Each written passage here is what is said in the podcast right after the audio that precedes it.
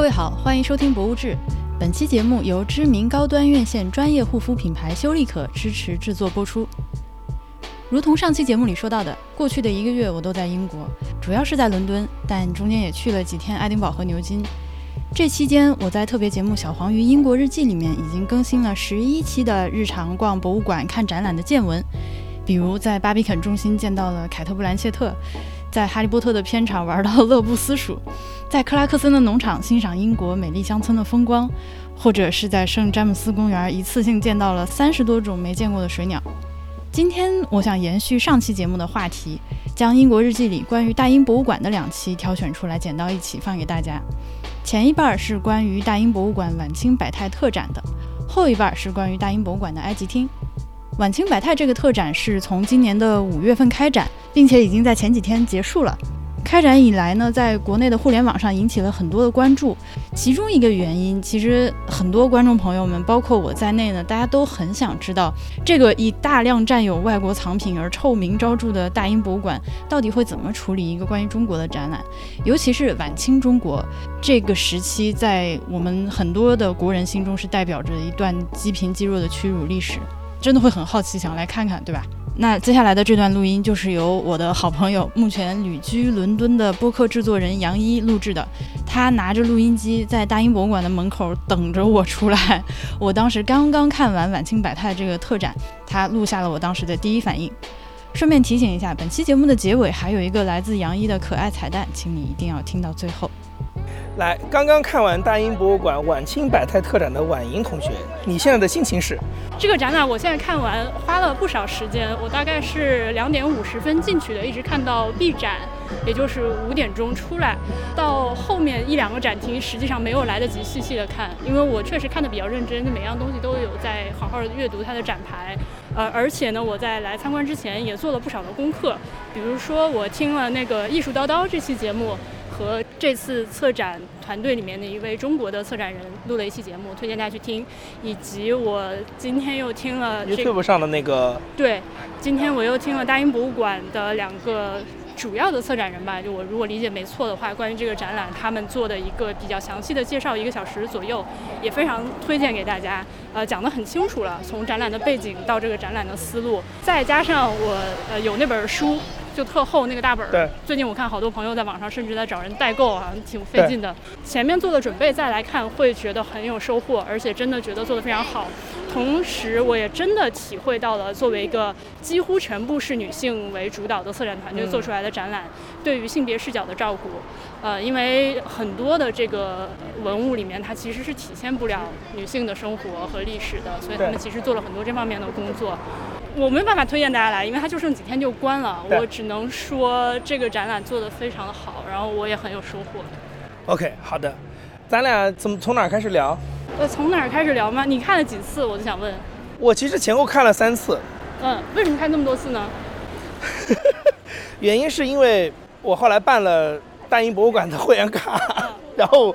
你你的你在这个系列里前面解释过嘛？就第一期就解释过，说大英博物馆，你来看进这个馆，然后看常态展、常规展是免费的，但是如果你要看这种特展，你是要单独花钱的。这个票我记得是三十磅，所以有两次是带着我朋友进来，因为大英博物馆的会员卡是可以允许你带一张卡带一个人进来，对，所以就是就是等于就是帮朋友省点钱，所以我等于是这个原因下看了三次。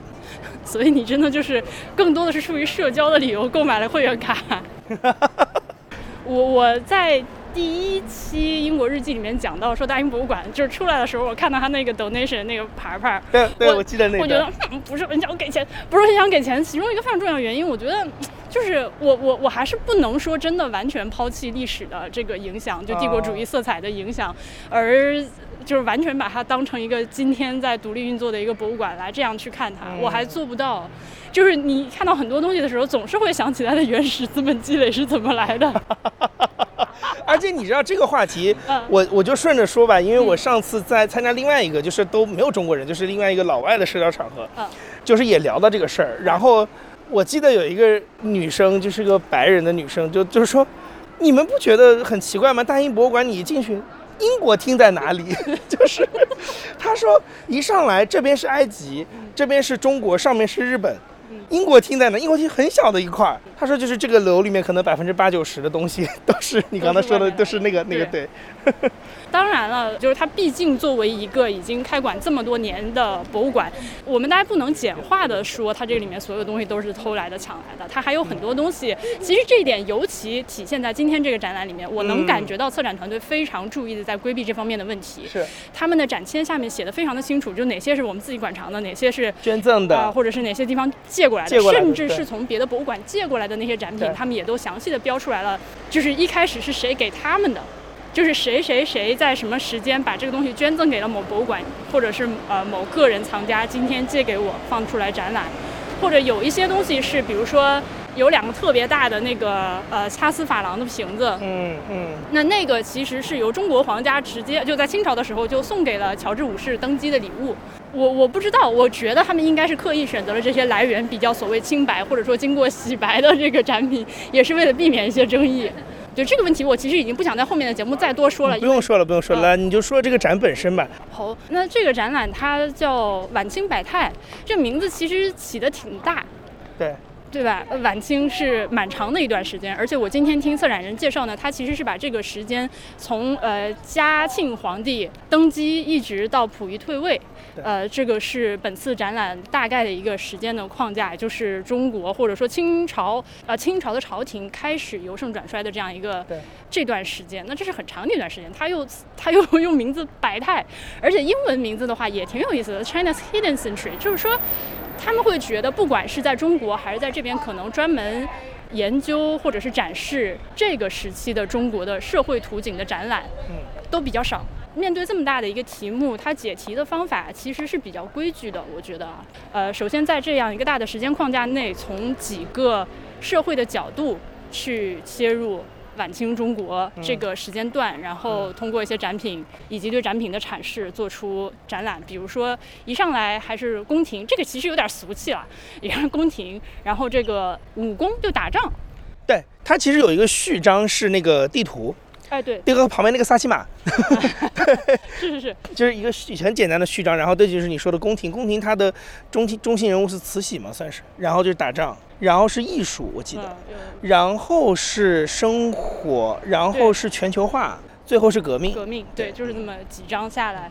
我觉得条理非常的清楚，而且选择的展品也非常的有代表性。这个体现在了它几乎给每一件展品，除了是那种一组的东西，比如说就一组玉扳指啊，或者说一组鼻烟壶，他没有挨个去写，这太过分了。但他基本上给每一件或者套展品都有一个几句话的小标签解释这个东西为什么被挑选出来放在这个展览里，它讲了什么东西，嗯，还是很清楚的。导致我现在想要回去之后再专门买一下他们那个语，就是这个特展的语音导览再听一下，因为之前那个整个馆的那个特别次嘛，我想特展可能会好一些吧。呃，我买了。然后呢？呃。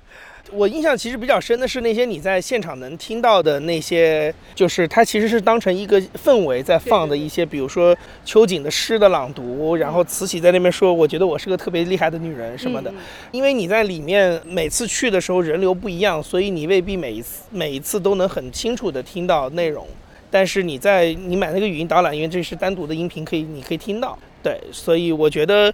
对，它也增强效果嘛。就是如果你真的它现场放的那个你听不清，你可以戴着耳机。就我我是对那个做的比较，因为它那个是是设计过的，对我觉得会印象比较深。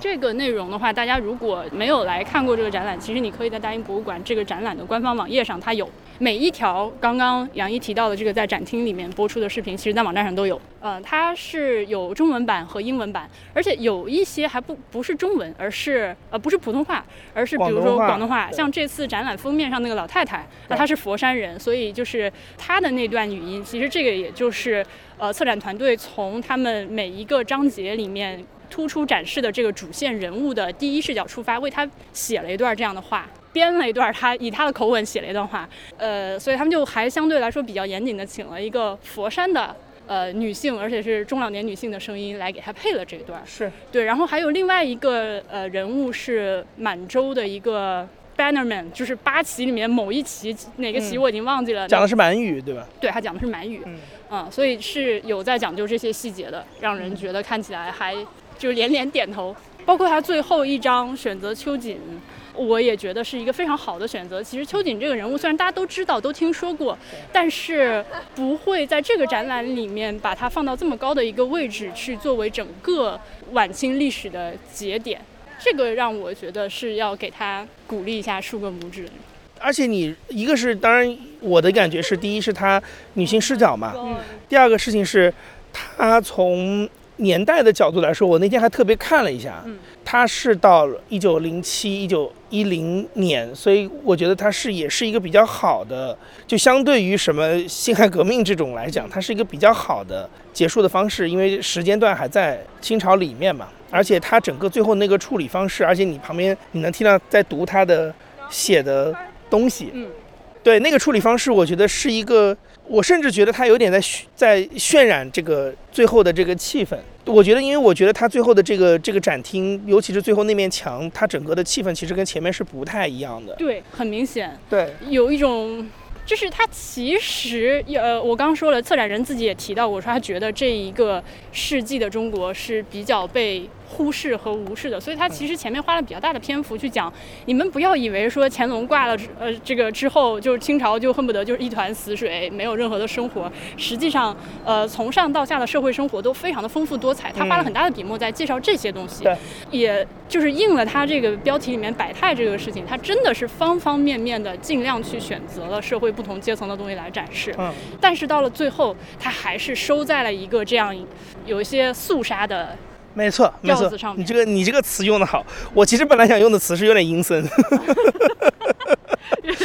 因为对有点阴森，因为它我觉得它。它最后的那个墨的感觉，其实非常像是雪嘛。但是呢，正因为它又不是那种呃直白的，就是一泼红色放在那个地方，所以我就觉得那个地方其实是非常冷，就是有点恐怖的，嗯，那种感觉是会让你汗毛竖起来的那种感觉。对对对对对对对。如果大家去听我刚说那个策展人的介绍的话，你会明显听到这个策展人本人的历史倾向。其实，呃，这一点我发现，在其实很多的。就是我们现在所谓的这些有历史原罪的老牌资本主义国家博物馆，就我这几天不管是在伦敦还是在爱丁堡看到的这些博物馆，他们其实非常的有这个自觉，嗯，他们已经意识到了自己的东西来源是。值得争就是有争议的，然后也认识到了自己这个原始积累的问题，所以，尤其是比较年轻的，或者说是来自少数族族裔的，呃，或者是女性的这些呃博物馆的工作人员，我觉得这些事情上更加敏感一点，嗯，比我就直说比老白男要要清醒很多。那其实他们在不管是做研究、日常工作的时候，是在努力的把这些比较进步的。呃，一些观点或者说是比较平、比较比较公正的一些观点，融入到自己的日常的工作中，呃，和和特展中去。虽然我们今天在大英博物馆看到那些固定的展陈，比如说像什么埃及厅这种，还是已经，但是但凡做特展的时候，他们就会比较注重这方面的东西。这次这个晚清中国特展的策展人，他我没有听他说中文啊，但他在讲话的过程中提到了一些中文的词汇的时候，他是用比较标准的普通话说出来的。我默认，我猜测他可能。懂一点中文，会懂中文。然后他的这个观点，就是当提到这个晚晚清的时期，中国社会上面临的各种各样的问题，包括太平天国死了那么多人啊，呃，还有什么白莲教的这个起义的时候，他是一种非常同情和呃，就是他会为这件事情感到难过，他会觉得中国当时其实非常的难或者怎么样，不会站在一个大引号侵略者的角度的视角来讲这个故事。所以有了这样的人来做策展人，这个展览的基调就。不会是那种非常令人不适的，我觉得，我觉得是一个很公正的展览。那个我所指的这个公正的意思，就是说，肯定你不能一上来就像咱们，如果呃，你可以幻想是由一个中国的博物馆来做这个展览的话，它多少还是会强调一下这个丧权辱国、积贫积弱的这种视角。它其实没有，或者说很少。我当时看到的印象是我没有觉得，说实话，就是我没有有一种积贫积弱的感觉。就我觉得他反而其实挺。平等的去看，就是晚清生活这件事情。嗯嗯，你会看到，就是这就是生活，就生活它不会给你展现出一种，比如说去 highlight 那个那个饿殍遍野的那个场景，就是生活的场景，它就是有层次的。然后这个国家很大，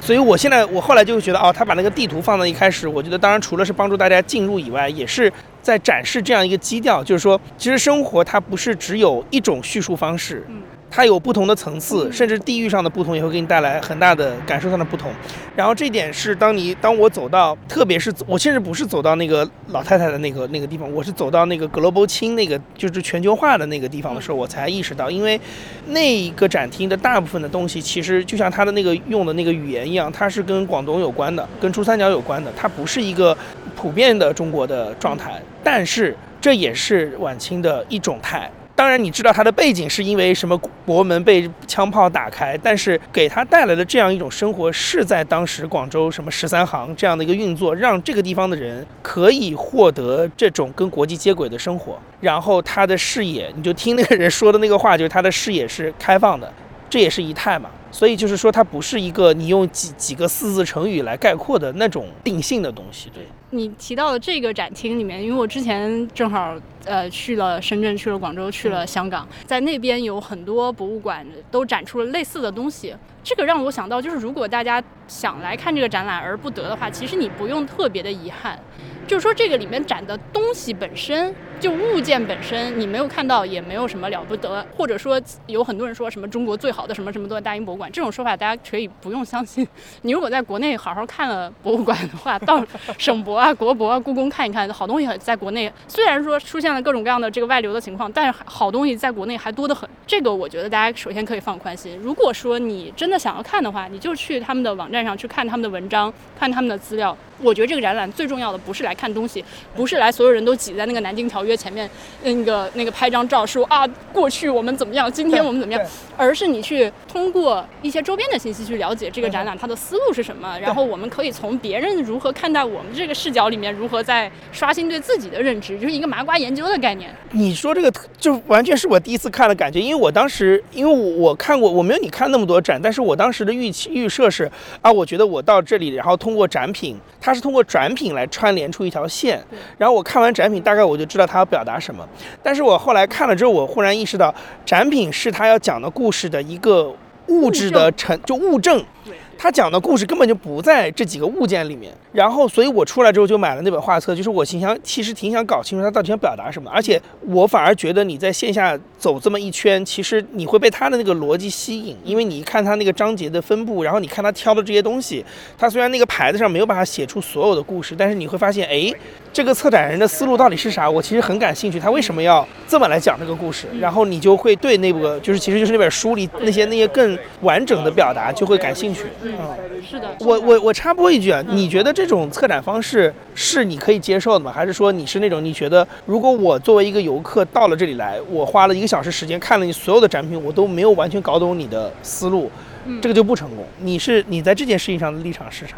通常来说，我觉得博物馆有义务让我看懂。不管你是什么展览，你都有义务让我把这个展览，尤其是花钱的特展看下来之后看懂，或者说有所收获。就哪怕我今天啥也看不懂，你至少在这个观展的过程中给我带来一些美的享受，或者说是看到了一些之前获得了一些从来都不知道的东西，那也 OK。但最好的情况是，对吧？又东西又好看，呃，思路又清楚，我还所谓的看懂了。你你为什么这么做？对，这你的你的思路什么？你为什么这么做？但是，呃，说实在的，这是一种比较臻于完美的对于博物馆的要求。呃，很少有展览能做到这个程度。今天这个展览，如果不是因为我来之前就先做了很多的功课吧，所谓的，我会觉得我出来之后的感觉和收获肯定不像现在这么多。对。一定是的，就是你，你光看展品，其实你能感受到那个氛围。我觉得那个是肯定可以感受到，就是他想给你展现，就是刚才说的，就是那种不同的态，就生活的样态。这件事你肯定是能感受到的，但是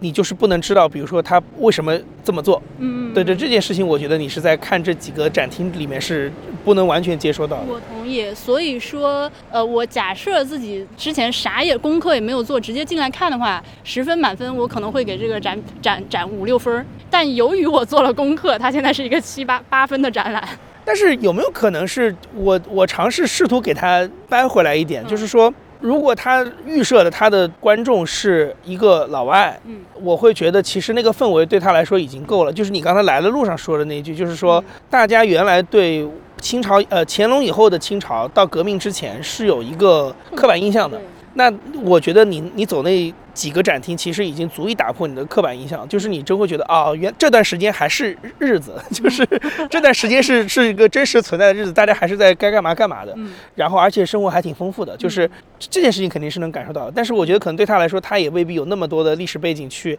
想知道为什么这么策展。我觉得可能中国，因为我们对于那些历史脉络的东西可能都有个常识，所以你可能更好奇他为什么用这套叙事，然后你就会把它看得更深。你觉得我我是有这种感觉，就是说，如果你不刻意去追求为什么这个这件事情的话，其实光走那一圈，你也大概知道他想表达什么。我觉得不太一定，可能要打个问号。就是对于中国的观众来说，呃，因为我也有在偷听别人聊天，以及呃，我因为我在英国，所以小红书就老是给我推各种各样相关的这些展览的东西。我觉得我们。中国的观众，就内地的观众来看的话，会有一个先入为主的叙事和印象。我们刚刚提到那个，就大家都懂的那个，就是清朝末年这个那些那些那个四个字的描述，其实。如果说今天这个展览它在做什么事情的话，就是说咱们这个认知至少是不完整的。对。而很不幸，我们很多观众，我发现通过我偷听以及那个偷窥小红书，发现大家还是只关心的那些东西。对他看完了之后，这个事儿还是放不下。嗯，就是，哎，为什么说的就像谈恋爱一样？就是这个只记得渣男当初怎么虐我，就是会有会有这样一个心情在。哎，我我自己在社交媒体上看到的是，我觉得。就大家能走到的那一层，可能也就是啊，发现南京条约上面他用了“不平等”这个词。嗯。这你懂吗？就是，就是他那摄入的，也就是到这个为止。但是，就是他觉得啊，好像这个展还没有那么万恶，就是还有一点好，就是之类的吧。对，就是也就到这为止了。而且我觉得连这行字，可能很多人都没看到。是南京条约，顺便说一句，因为这个东西它是个合同，所以它一式两份儿。呃，一份儿在台北，在台北，在台北的那个国立故宫博物院，一份儿在这边，所以就是大家别误会，因为我看到很多人以为连怎么连这个东西都抢，呃，其实这是人家的那本。而且台北那份你 其实也可以看了，我我我记得我好像是二零一一年的时候，当时看那个民国百年特展的时候，他有拿出来展过。对，就是就是中中方的那一份儿，嗯，对 对，所以这个这个东西他写了不平等，其实我能体会到，这个也是策展人自己的感受。他在讲到就是当初，呃，中国第一次被迫要跟这个西方的国家打交道、打仗，打赢了之后，呃，打输了之后，又被强迫的拖入了一个。当时其实是非常新的国际法律的体系，对，对他们就是我不管，反正这个就是呃我们西方人认为的国际法律，大家都应该按照这个规则来，你就得听我的。在这个谈判框架下，当然是非常不平等的。这个策展人他也是这么认为的，所以他如果在展厅上这么写，我觉得也是体现了他的意志。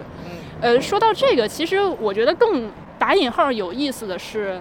旁边有一只小狗的那个油画。对。就我看到有人说英国人怎么连狗都偷，就是这个小狗叫 Luty，这名字起的太贱了，这个名字已经贱到我想笑了。就是它是一种 loot，就是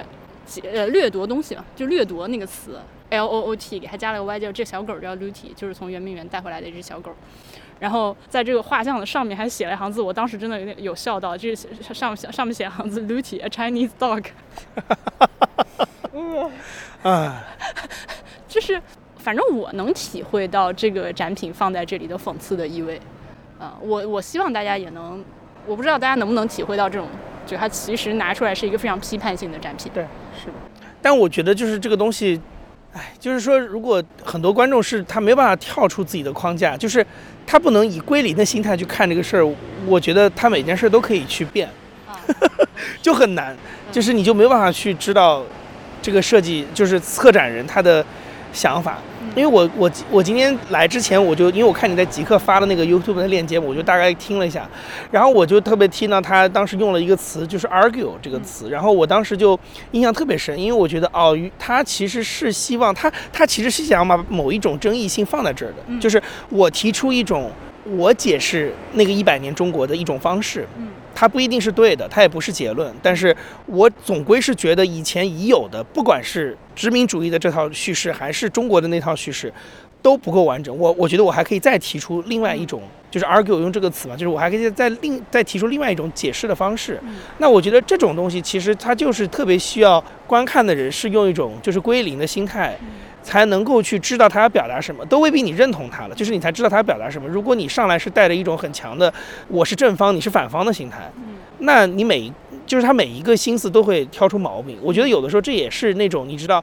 就是站在我们说 someone be in between，就是这种中间想要。提供一种第三条路线的人，其实最尴尬的一个状态就是两边的人都是带着一个已有的意识来来批判你的，但反而你就发挥不到你想提供另外一种解释或者另外另外一种诠释方式的这么个意图了。是，你要说归零，我觉得这个要求也是有点高。咱毕竟是这个生在红旗下、长在春风里的，你真让我归零，我跟你说这事儿有点难。只能说是就是在看的时候，就像你说的，以一个就说服自己以一个不同的视角去重新反思对自己的认识。我觉得这个其实就已已经很不容易了吧？啊，已经挺不容易，而且这个展览也做到了。最后我就觉得很不错。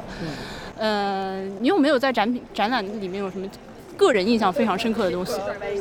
我说实话，我其实从头到尾，我印象最深的其实就是那个格罗伯钦的一个展厅，因为我觉得那一面是一个，我觉得大家以往，尤其是在中国历史的教育下长大的人，是不会用这样一种视角去看待它的。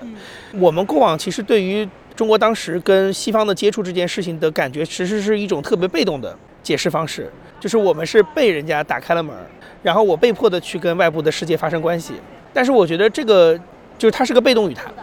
但是这个展厅其实它是一个主动时态，它并没有去特别苛责这背后的原因，而且最重要的事情是，我不知道他的这个思路是什么，就是他其实是把南京条约放在了五的那一部分，这导致我第一次去都没找到它，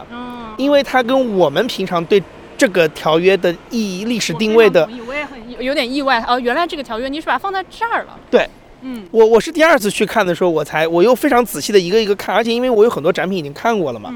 然后我就特别去关注那些我当时没有特别有印象的那个角落。而且你会不会就是在去之前预设，像南京条约这种我们认为很牛逼的东西，一定是单独有个展柜放在正中间，对吧？对，就是首先是它没有就完全超出预设，就没有这个东西，而且小红书真的是有一种干扰作用在，因为。所有人就只拍那个展柜，你就特别觉得它就是个特别独特的展品，它放在一个什么地方，它从来没有一张照片交代过这个东西跟旁边的柜子的关系，所以导致像我一个方向感这么强的人，我无法从小红书小红书里任何一张照片定位到它，我只能一个一个自己去找。然后我就是真的是因为第二次我就去看了那些，就是专门去找那些我没有印象的角落，我才发现它原来放在那儿。我就在想说，哦，他的他其实是这么理解这件事儿，就是他是跟这个国家的军事力量放在一起的。他觉得这只是这个国家的军事力量的某一种展示或者是结果，他跟其他的生活什么什么，他并不是其他那些生活的原因。就我们是认为它是其他所有一切的起点，但他觉得这只是。这个国家军事发展的结果，尤其是你从那个前面拔旗的那个地方开始看，就啊，他经历一百年，他最后是从那样一个形象，然后走到了这个这个状态，然后旁边是那只小狗，对吧？所以他是这样一个，他是这么来解释这，所以那个小狗其实放在那儿也是一样的，就是因为你你单独看那只小狗的时候，它整个它也不是个就是中国工艺的作品嘛，然后它就是非常西方的一个形象，就是一个小狗的形象，那你也会觉得，哎，为什么这个东西要放在这儿？它跟我们以往理解的这种类型的作品是不一样的。你要么是一个掠夺者的这个就是战利品，你要么是把它当成一个艺术品，对吧？或者是它可能当成是一个洋人在中国生活的 某一个，对吧？就是剪影，就是这种。但是它为什么放在一个军事的部门，就是这样一个武的这样一个部里面？那就是你刚才说的，因为它那个名字什么之类的，然后它后面的故事就是它也是结果。军事的结果，所以我觉得他其实是把这这这这些我们觉得是一个时代起点的东西，变成是啊军事的归军事就放在那儿。所以回过头来说，我觉得全球化那个展厅给我的感觉就是，他比较正面的去向大家想要告诉大家的事情是，我们也不是说放开那些理由，因为那个理由在前面我已经提过了，但是他实实在在的给这个国家带来了从一八四零年开始到。可能革命一九一一年这几十年的时间，它的确给这个国家的某一些人带来了一种打开世界的生活，就是与世界接轨的生活。然后这个这个生活是这个样子的，而且西方人也借由这些窗口，然后可以在这里建立生活。所以我觉得这个世道其实非常让我觉得有，而且你你一旦是这么看，你再回看回看很多我们最近的事情，你就会发现啊，对吧？就是有这种感觉，就是啊，十九世纪中后期的时候还是个 global 情，对吧？那现在我们是不是仍然是一个 global 当中的某一个角色，对吧？就是这种感觉。嗯，除了那个展厅之外，呃，当你说到全球化的时候，我印象比较深的是在就文化生活的这一块儿，有一些这个出版社他们印的这个画报，嗯而且用的是当时非常新的那个就是石呃石版印刷 lithography。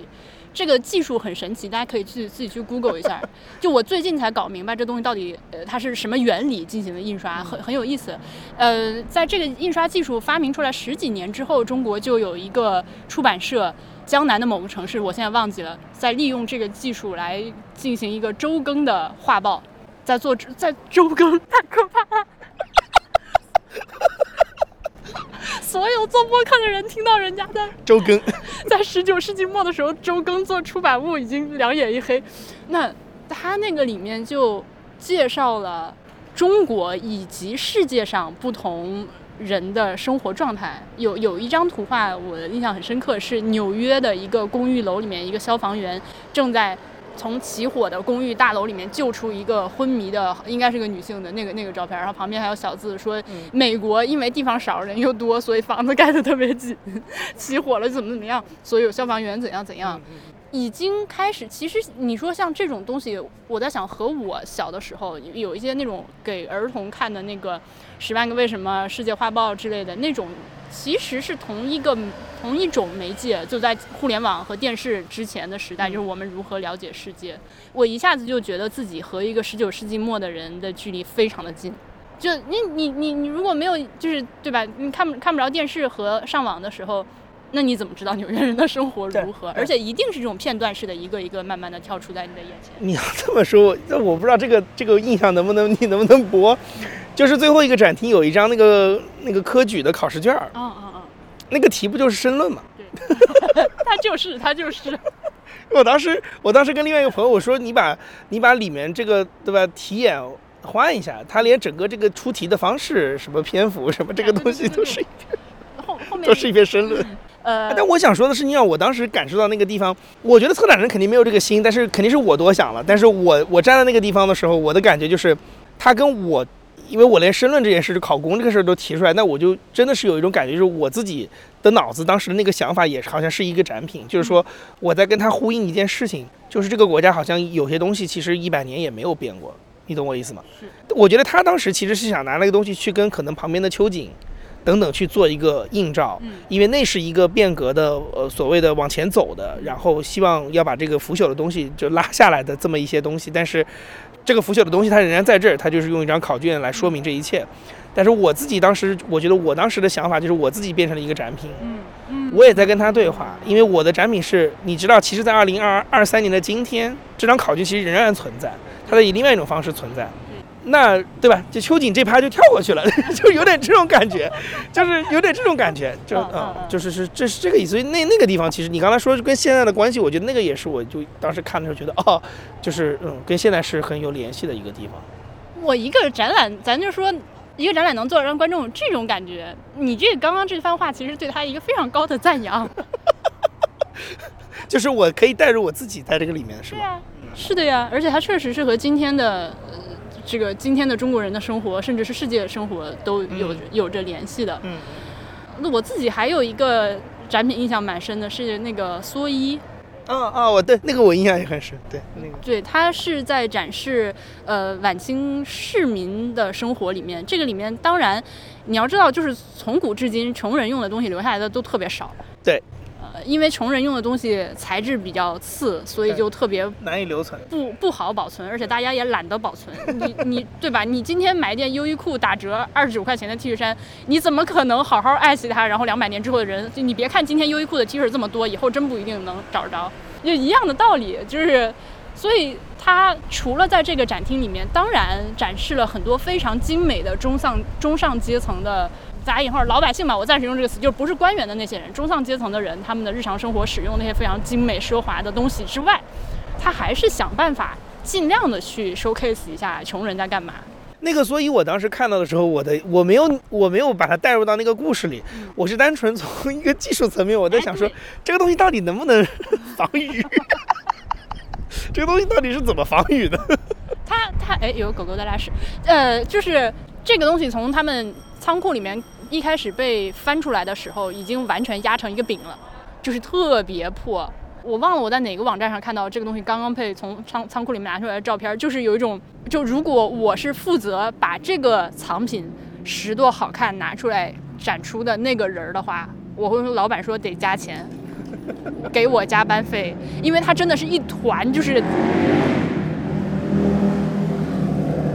伦敦一景，这个经常容易听到这个声音，飙飙车的人，它真的就是一团东西瘪在那里。所以这个呃，conservator 它是一根一根草把它拆开、清理、弄平，然后给它稍微 rehumidify，就是给它那个湿度增加了一点，然后再把它就给弄起来。从原来一个饼子撑成了今天能够穿在一个模特人台身上的一个完整的蓑衣，这人为这事儿加班加了多少时间，我不敢想象。就这另一方面也是，就看到这个的时候能想到博物馆工作人员后面的辛苦。不过你要说挡雨的话，它应该是可以挡的，当然效果不会那么好。类似的问题会出现在比如说很多人看到那个藤编的盾牌的时候，会想说这个东西能用吗？嗯，呃，在枪炮时代之前都很好用。其实能砍穿一个藤条盾牌，或者说是一箭射穿藤条盾牌盾牌的情况是相对来说比较少的，它的防护作用比你想象的大。类似的东西其实还有很多啦，因为现在我刚出来，所以这个大脑里面信息有点过载，我一时都想不出来特别愿意拿出来跟大家说的东西。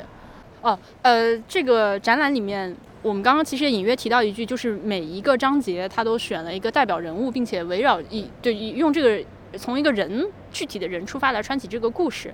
那从展览的序厅，你一进去就检票之前，你就可以看到有一片那个沙做的幕墙，然后上面投出了几个人的剪影。嗯，这个剪影就是每一个章节里面选出了这个代表人物的剪影，然后它并不是简单的。比如说选了就是封面老太太，对吧？她不是说就就把用 PS 把她那个抠出来，然后做一个黑黑色的影子投在上面，而是这个策展团队和英国的呃哪个学校我忘了，在今天下午在 YouTube 的那个视频里面看到的，就是英国本地的一个关于时尚这方面的学校和学校里面的学生一起合作，大家通过对这个画儿或者说是他们选取的这个人物的一些研究，做了一些考证，给他复原出了一身装扮头饰。嗯，然后用今天那个活人来装扮成那样，给这个人拍了一张照，再把这个照片抠了一个边儿出来，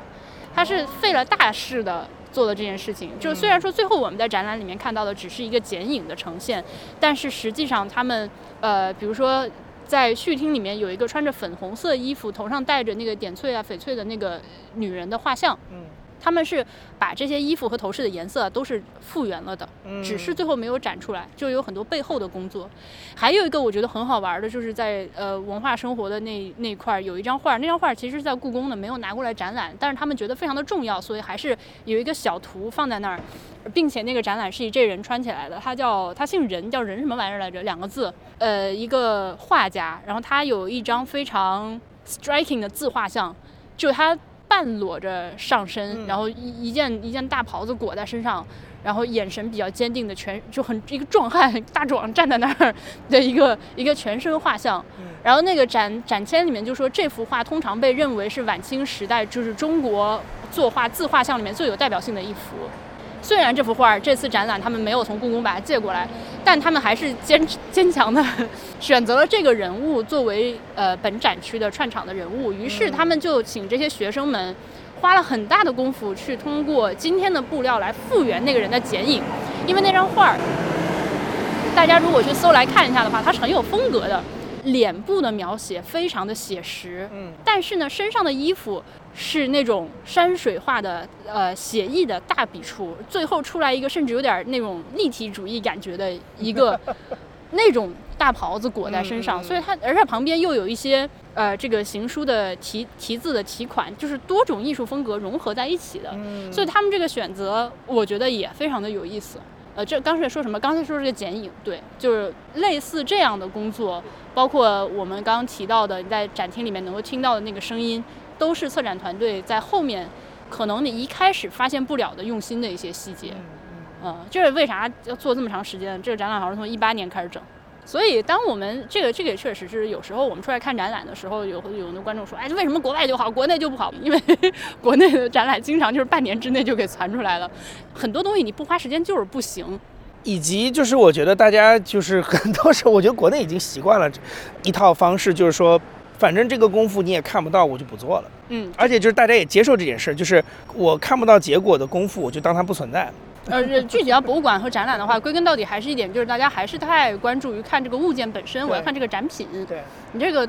东西如何？呃，但是如果说，如果说你去参观博物馆，你的核心出发点是说我要去看宝贝的话，那你无论如何都不可能说体会到这个我们刚刚描述到这些周边的努力，对于呈现一个展览有多么的重要。哎，但是我我其实有一个事情，有可能你在博物志别的节目里是提到过的，就是说，像这样一个展览，他花了这么长时间去做，就跟拍电影一样。那电影好歹还有奥斯卡呢，这个东西它的评判机制是什么？就是说大家怎么去表达自己对他的肯定？除了观众的反应以外，他还有什么别的方法是？我随便说，比如说这这东西能帮这个策展人评职称吗？就是类似于这种，你懂我意思吧？就是他还有什么别的方法是说我花花花了这个心思做，即使观众没有感受到，但是对我来说还是值得的。我我要笑死，可以评职称。实际上有一个，实际上有一个这两年我看到一个非常离谱的展览，就是为了评职称强行做的。有一个呃故宫的一个展览，呃，它好像是乌兹别克斯坦的，就是中国的一个高校的团队去乌兹别克斯坦那边做考古发掘的一个汇报成果展，但是由于疫情的限制，他们这个挖出来的东西呢，就是拿不回来实体做展览，所以他们给所有的东西都拍了张照片，然后做成了一个纸卡，一个卡片，然后把这个卡片立在展柜里面给你看。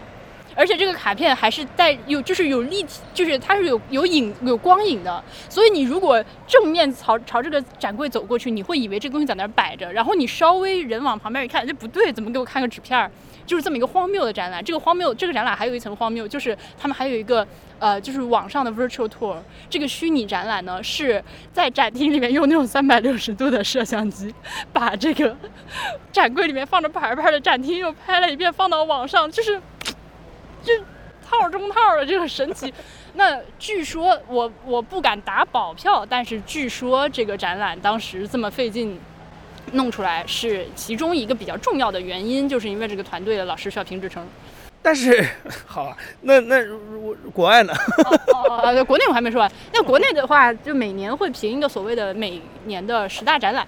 就是呃，主要是特展。哎呀，那个机构叫啥？我一时想不起来了。反正就是他们，呃，就中国博物馆协会之类的这种地方，他他每年要评全国的博物馆里面挑出十个今年做的最好的特展。那如果能上这个榜的话，也是，当然是在国内来看是非常光荣的一件事情，说明你确实做的不错。而且他每年的那个清单，我都会多少有点关注。中间上榜了的，我看过的展览，确实是属于在国内水平比较好的，所以还是会被看到的。如果说你真的做得好的话。那那那海外呢？就这个像像比如说他们这样一个晚晴百态的展，做完了之后，他还能得到些啥？知识盲区，我不知道。好的，有你有没有什么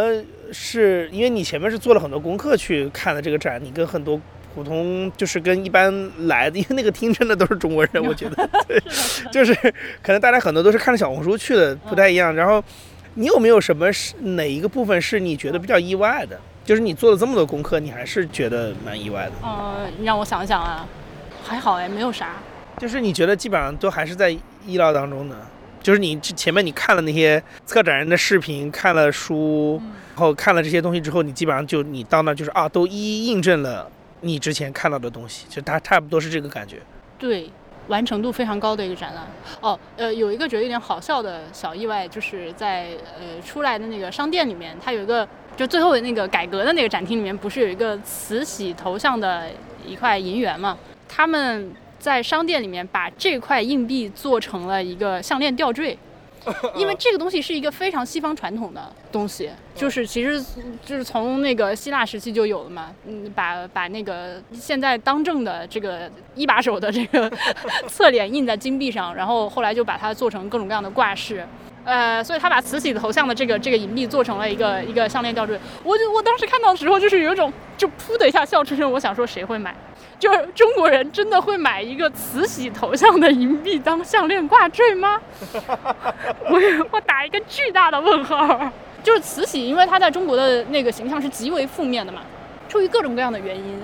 呃，是极为负面的。但是在这个展览里面，对他的体现，包括策展人谈及他的时候，只说他是一个有争议的角色，实际上提到了很多他的一些努力。对。就她确实是非常的自满，她说什么我觉得我是这个有史以来最聪明的女人，维多利亚女皇不过如此这种话。但她是做了一些向现代迈进的工作的，不伤及她自己的统治，但是她有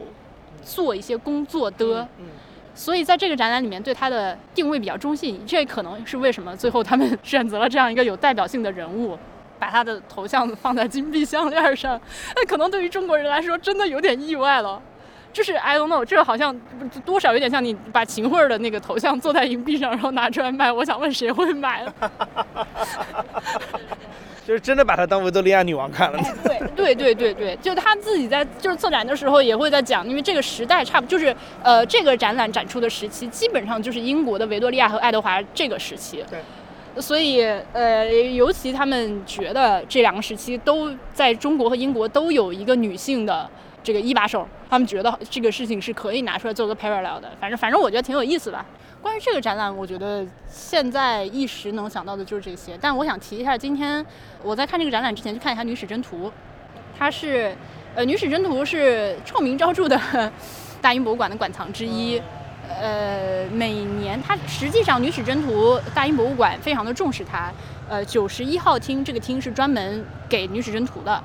它就是固定在那儿展，但是呢，由于这是一个非常脆弱的绘画作品，所以一年只有六周的展出时间。今天是《女史箴图》今年的第一天展出，未来这段时间如果想去看都可以看。这个展览本身是免费的，但是你需要提前预约一张免费的票。我得到了就是相矛盾的信息啊，我在网上搜的，他说免费的，所以我直接冲过去看。结果到了门口，那个检票的姐姐跟我说，呃，你得去下面那个 ticket office，你去找他们要一张票，你再上来。就你得还是得有这个纸，我才能放你进去。我说那我能不能到网上去约？他说网上约不着，你得去现场约。但是我去了 ticket office 的时候，那个姑娘说今天实在不行，你回头去网上约也行。就说明可能网上还是有，我现在还没有验证这个东西到底咋约。我只能跟你说，朋友们，如果你想看的话，你得提前约好。嗯，那上去了之后呢，那个厅才是全是中国人。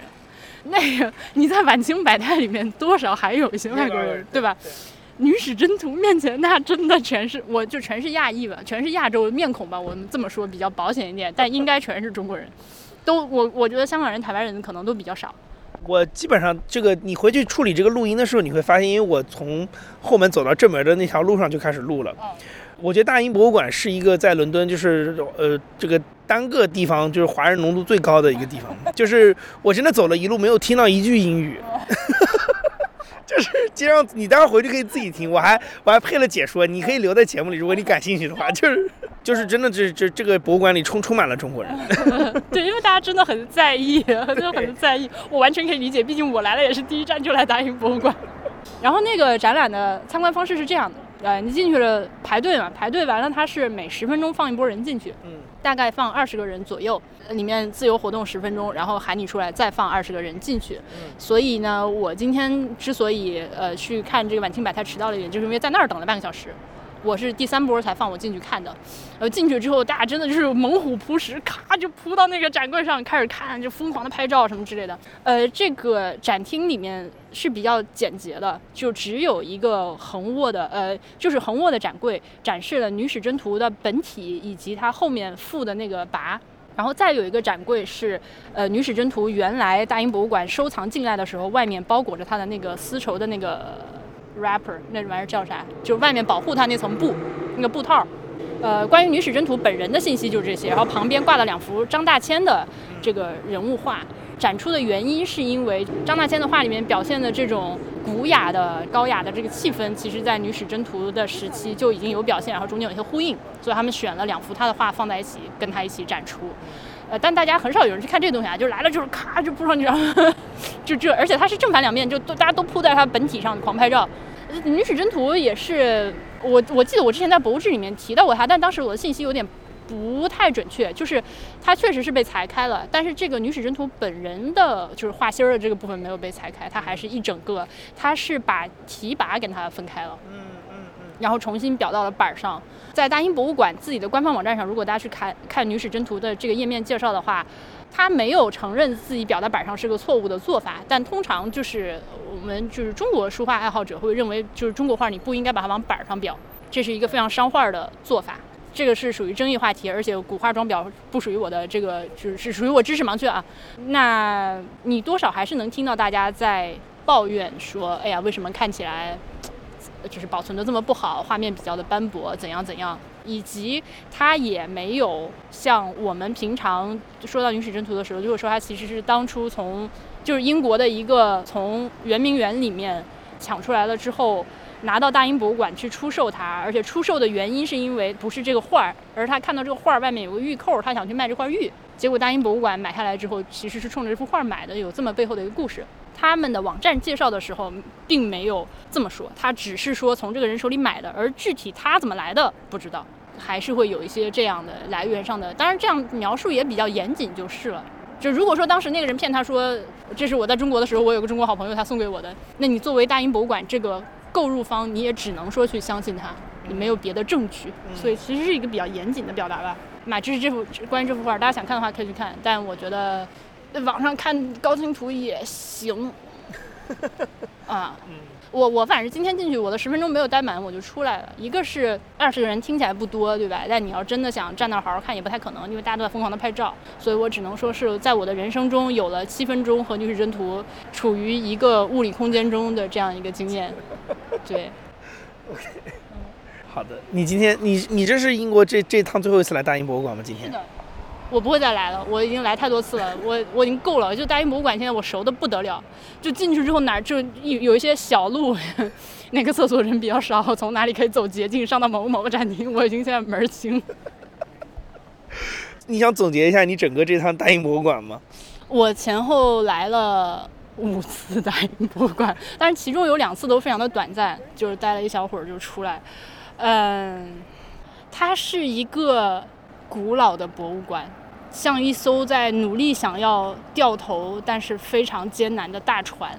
他自己在，他就是他自己在把自己往下拽那种感觉，你能体会到这个机构的那种。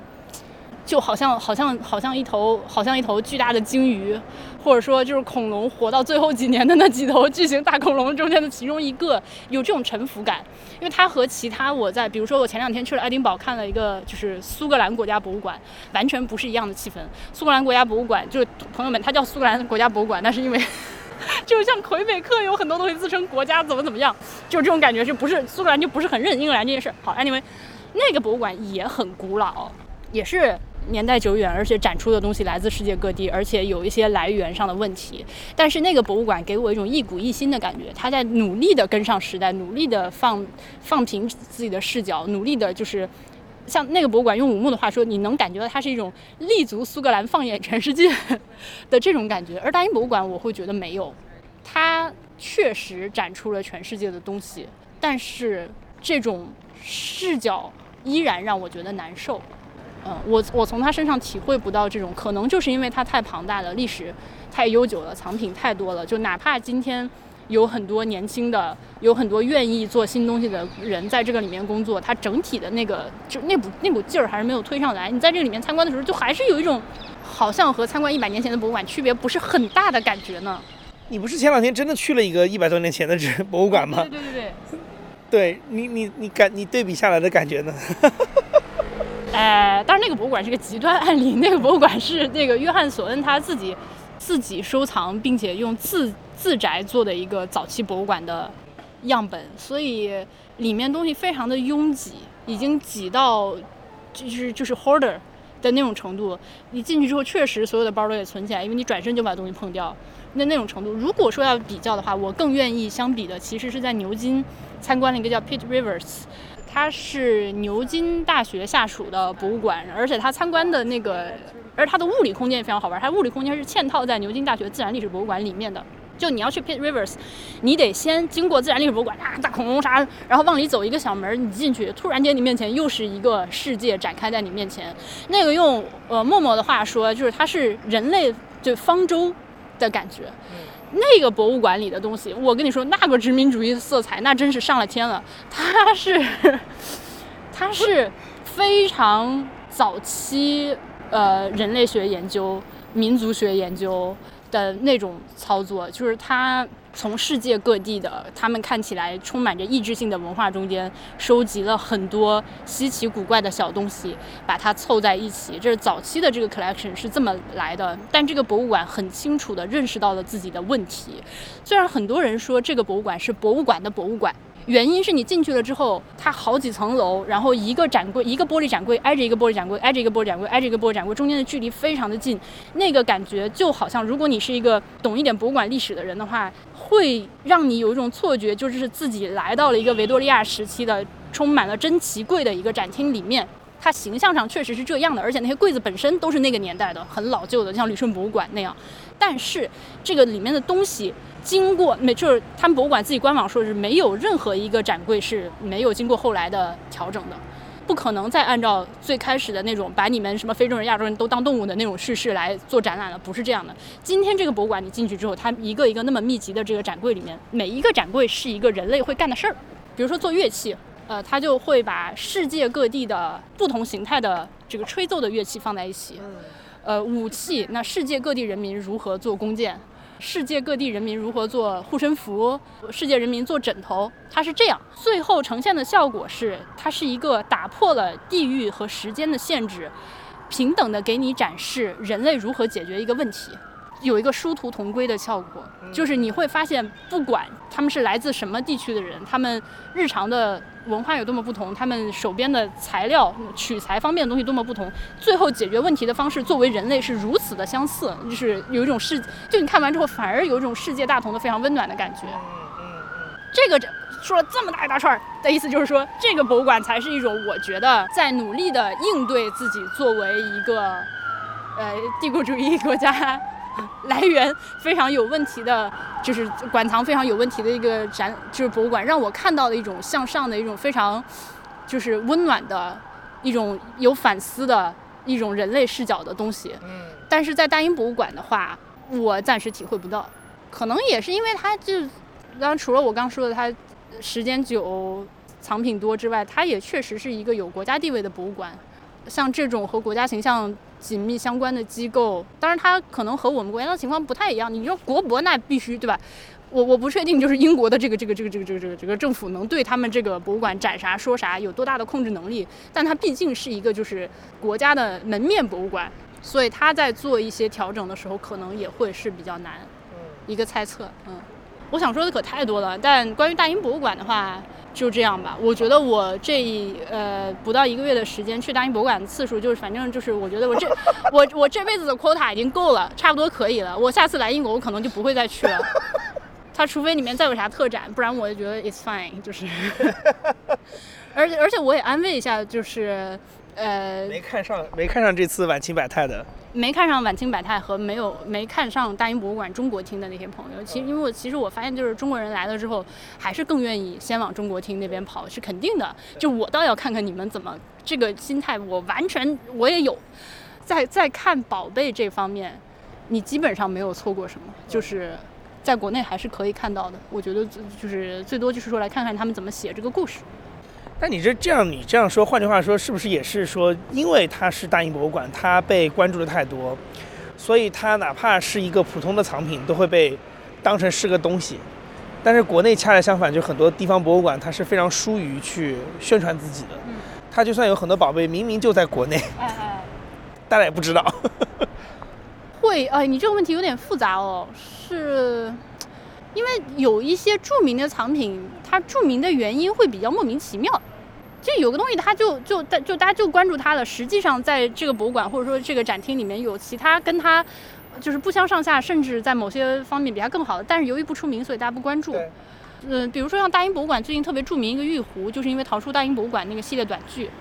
对吧？那一下子就会变成这样，本来一个相对来说，呃，我我不是说它不美不重要，而是说它就是和别的展品之间距离没有拉开这么大的东西，突然间一下子就所有人来到冲着它去看。其实，在国内的很多博物馆也有类似的情况，就咱们看的时候，当然我也有这个，就所有人都这个倾向。我我我我今天为啥排半个小时队去看就是真图？那其他的画就不好看吗？大家都会愿意去冲着这些有名的东西看，但有的时候。我想我知道你想说啥，就是有的时候那个有名那个名本身，它可能跟这个东西的历史地位没啥关系，但是可能恰恰就是只是因为你知道，就很多人知道，但这个知道的原因可能是很奇怪的。呃呃，是的，是的，是的，是的，谢谢你帮我，因为我现在已经我现在已经脑子里了，今天信息已经摄入太多，我已经不太说的好话了，我感觉我已经。接下来的部分是我和一位新朋友一起录制的，这位朋友叫做笑笑。笑笑生活在伦敦，他目前在大英博物馆的埃及厅做野生讲解员。我请他来谈了谈这份工作和一些日常的见闻。感兴趣的话，大家去大英博物馆的时候也可以约他的讲解。那跟我一起录节目的是笑笑，大家好。笑笑，你是干啥的？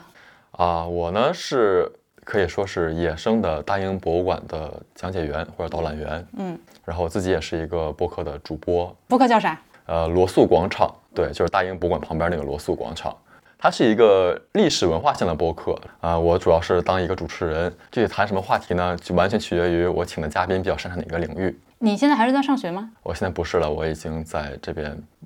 就是不再上学了。但是但是还在挣扎在生活，对对对，每天是面临着生活。很难说我在干什么。嗯，懂懂懂，街溜子嘛。其实事实上就是王汉阳这个街溜子介绍我们俩认识。哎，对，明谢谢汉阳。我今天早上一睁眼，汉阳就给我发来了一期他和你录的罗素广场的节目，也就是今年春节的那期。他说你就在伦敦，而且你就是在大英博物馆做讲解员。我一听，那这不巧了吗？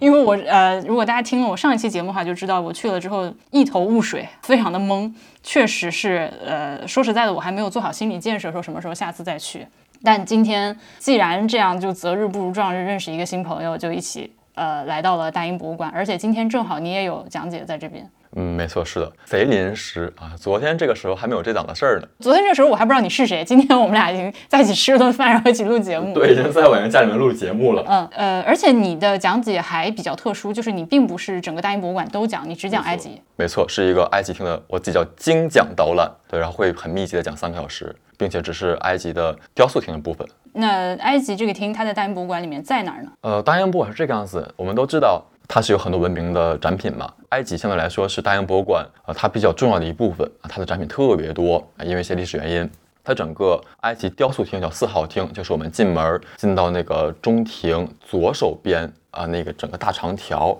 这个位置是整个大英博物馆最大的一个厅，里边陈列的是呃埃及和苏丹关于古埃及文明部分的雕塑啊，其实就是石头啊，石头厅。但是古埃及文明还有上面的几个厅，在三楼，就是我们俗称的木乃伊厅，从六十一到六十五号，陈列的是埃及跟死亡相关的啊，丧葬文化相关的一些文物，就咱们熟悉的棺椁呀、木乃伊呀、死者之书啊这些东西。也就是上期节目里面我说我把我走死了，就是在这一翼蜥蜴蜥蜴的这边的展厅里面。那你的讲解现在主要是集中在一层。对，其实不是我想进入在一层，是因为大英博物馆有个政策，它整个博物馆除了特展以外，只有那木乃伊的几个厅是不允许讲解的。那去过朋友都知道，婉莹之前在博客里面也说了，这展品排放特别特别密集，过道狭窄，然后大家去了基本都是想看木乃伊啊，所以人流量特别多。那如果有讲解团的话，会把整个过路给堵死，所以大英博物馆官方政策是不允许讲解的。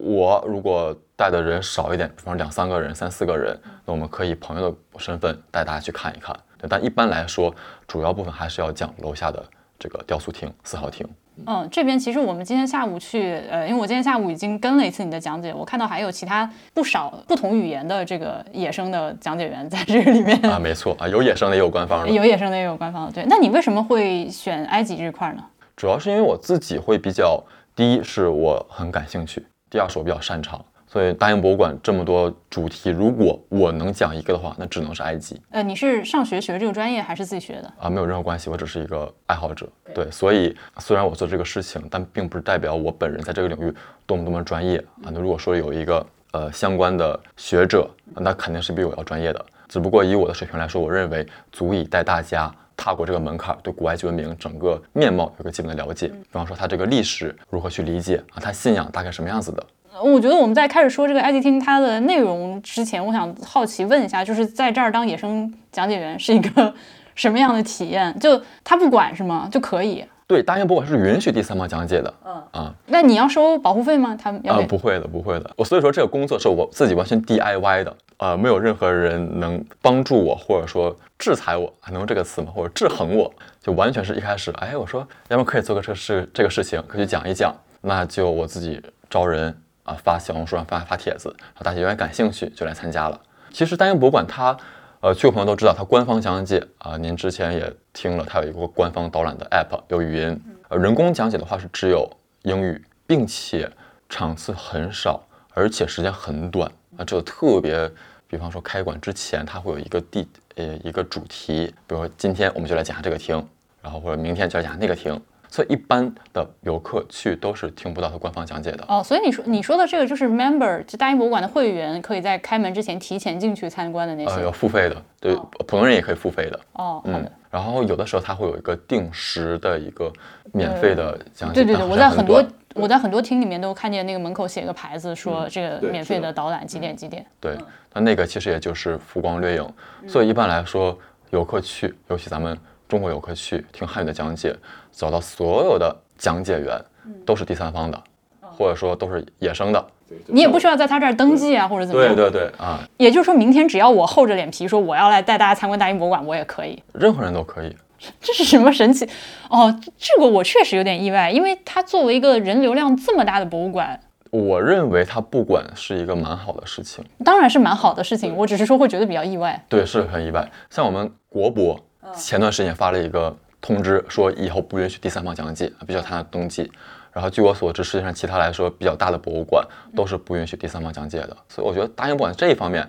还是蛮好的。那那你们就是呃，我用了我已经开始用你们这次，那就是你和在这里其他的野生讲解的这个中国的讲解员，你们认识吗？认识啊。第一，抬头不见低头见，都在一个馆里边。然后第二的话，我自己做讲解员之前，因为对大英博物馆也很熟悉，所以基本都有谁也都比较面熟吧，可以说啊。你做多久？其实三个月，对，从六月初开始到现在。但你之前就住在罗素广场这块，其实你非常经常来，对吗？对。你今天跟我说你来过几百次？没，呃，进门几百次。就是我之前数了一下，我在英国可能至少有三分之一的呃三分之二的日期，我是在这一天我会进过一次大英博物馆。但并不是因为我是进去看，而是因为我之前的那个住的地方是大英博物馆正对面啊，就是我那个房间开窗就是大英博物馆管景房。我的学校在大英博物馆后门，所以我上学通勤最短路线是穿过过穿过大英博物馆。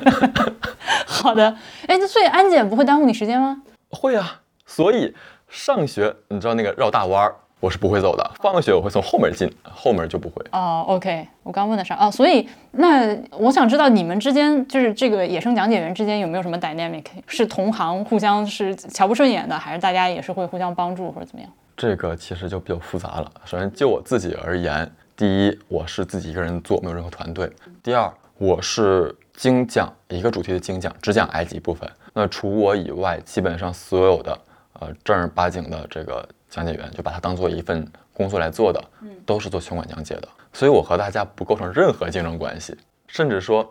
啊，我可以互相之间提供一些协助，嗯，比方说，呃，你有不懂的地方，我们可以一起来讨论，我有不懂的地方可以向你讨论，所以我和大家之间是没有任何的这这个就是鸡毛蒜皮的事情，关系也都比较融洽，因为确实认识了很多很好的讲解老师，但是他们之间。这个能说吗？只能说能说。而他们在这儿，我我猜想这种时间，如果是就以这件事情为自己的全职工作，而且在这儿工作时间比较长的话，肯定会不可避免的中间有些利益冲突。嗯，是的，直接竞争关系。没错，大英博物馆做专业做讲解的团队是有很多个，不同讲解员之间质量参差不齐，良莠不齐。他们之前听过一些故事吧，可能会存在一些抢人、互相使绊子啊，各种上得了台面、上不了台面的事情。但是也会存在一些呃互相帮助，比方说我有一个客人，但我今天没有档期，那你能不能帮忙讲一下啊？也都很好理解吧？嗯嗯。但其实更多来说也是讲解员私人之间的明白，因为我上一期还提到我在小红书上刷到在大英博物馆做讲解员的人，然后我就没想到过几天就认识了你，这个事儿也是有点太神。但我自己现在刷到的一些，说实在的，我反正没有看到特别满意的，因为他们有很多的那些视频其实是在馆内去拍摄，比如说站在某个东西前去讲一讲，然后他讲一两件东西怎么样，呃，就是以这个东西作为一个呃 teaser。trailer，然后你要如果想要听那个完全的讲解，可以联系他怎么怎么样。但是我听了几个，反正我觉得都挺，因为这话是我说的，所以我觉得可以说。就你这同行，我目前为止没有看到我觉得特别好的，因为他们都有一种讲解员的劲儿，你明白吗？我懂，就凹着。啊啊，虽然不知道你看了谁吧。啊。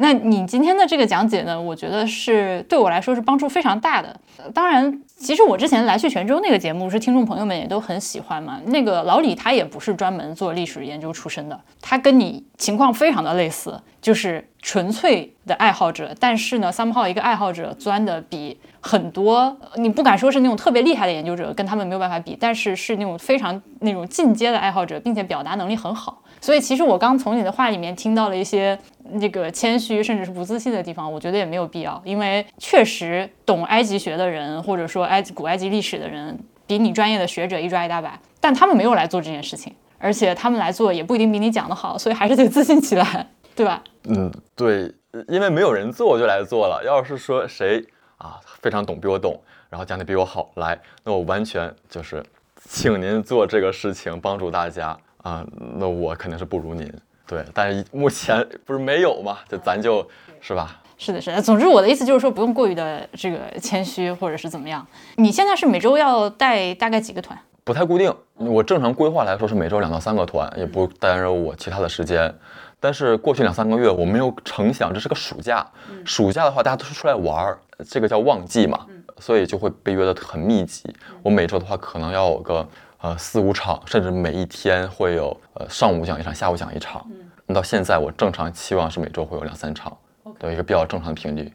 那如果是上下午都讲的话，那真的会累死。嗯，是啊。啊，我也会把你的那个链接放在节目下面，大家可以去找到。我是建议大家，如果你愿意花比较长的时间，因为今天我们确实是从两点钟讲到了五点钟闭馆，呃，满满的讲了三个小时。那如果大家是愿意花这个时间，呃，又对古代埃及比较感兴趣，然后你需要一个入门的引子的话，我是非常推荐来听的。那我们说到这个内容的话。那你要不要跟大家说一下你大概导览的思路？就这三个小时怎么分配？首先，其实这个整个导览的框架设计也不是我一开始能设计出来的，也是在我讲了几场过程当中，我不断的去改进和改良，一遍遍设计这个结构。呃，总体来说，我是跟我自己作为一个学习者学习的一个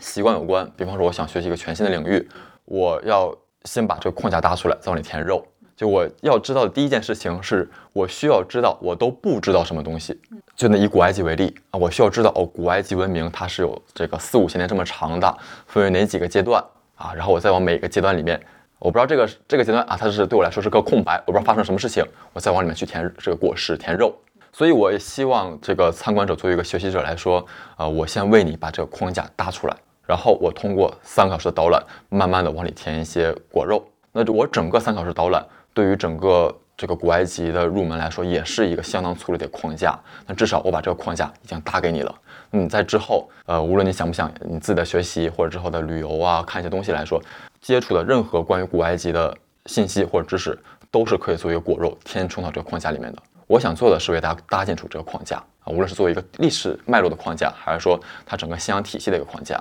那我在导览过程当中，它是有三小时嘛？啊，首先集合之后。哦，我会可能先逗留个十到十五分钟，先给你介绍一下啊，古埃及文明它有这个四五千文四五千年的历史，它有古王国啊、中王国、新王国啊，然后希腊化时期啊，然后它划分为这个三十几个王朝啊，也就是什么第四王朝、第十七王朝、第十八王朝、第十九王朝这些，然后我们再进馆。那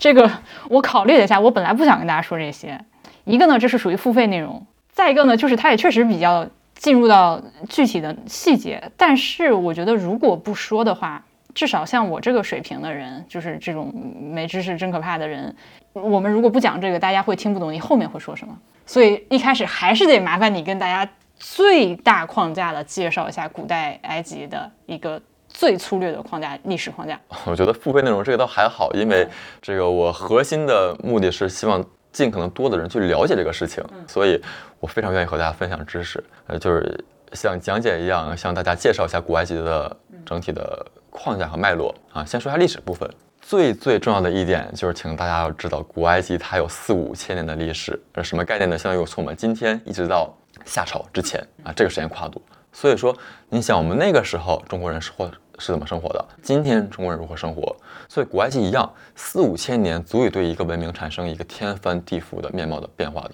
不要把它当做是一个很静态的一个客体去啊，就觉得它就是一个金字塔、是人面像、木乃伊，不要去这么想，它很复杂的。那古埃及文明，而且它这个四五千年是整体往前平移的四五千年，哎，没错，就相当于比我们中国早一两千年，这个四五千年整体平移一千一两千年。嗯嗯，继续说，古埃及文明大致上来说可以划分为几个大的时期，一开始叫早王朝时期，然后是古王国时期。然后有个很小的一段叫第一中间期啊，相当于咱们中国的啊魏晋南北朝五代十国这样感觉啊，叫中间期。然后是中王国时期，第二中间期，然后新王国时期，第三中间期，然后古埃及后期，然后是希腊化埃及，也就是说咱们通常知道埃及艳后那个时候，嗯再往后是罗马化埃及，然后再就是埃及没了。这个 就好心酸，对，就没了。然后笑笑给大家做了一张图，就是你可以在这个时间轴上去大概对应一下，一个是看一下它具体这每一个时期在哪个年代，再一个是也可以对照一下中国的朝代，大家会比较可能跟我们自己做一个对比之后会更加清楚的有个概念。对我这个我强烈安利一下我这张图啊，这个图是我每次导览的时候都要给大家提前在群里发一下的，就是供大家在导览当中可以对照来看。这个图我自己做的。把这个时间严格精确到了像素上。嗯，天哪，懂我这个意思吧？对，嗯，就是你如果用尺子量啊每一个时间的这个长度，你可以简单换算一下，就是多少年，非常的严格。对你，我猜你应该，包括我们今天下午也有个大哥，就是他会非常惊讶的那个说，哎，这个比我们中国还早。对，就是希望大家啊一定要对这个事情有一个非常感性的认认识。呃，其实尽管第一件展品肯定是罗塞塔石碑，这个不能免俗，因为。首先，它太重要了啊，它太出名了，主要是。其次，它就在一进门那个位置。但是，其实整个罗塞塔石碑在整个埃及四号厅展厅里面是，虽然它是个门，但它是在整个展厅中间。它如果按照时间框架来说，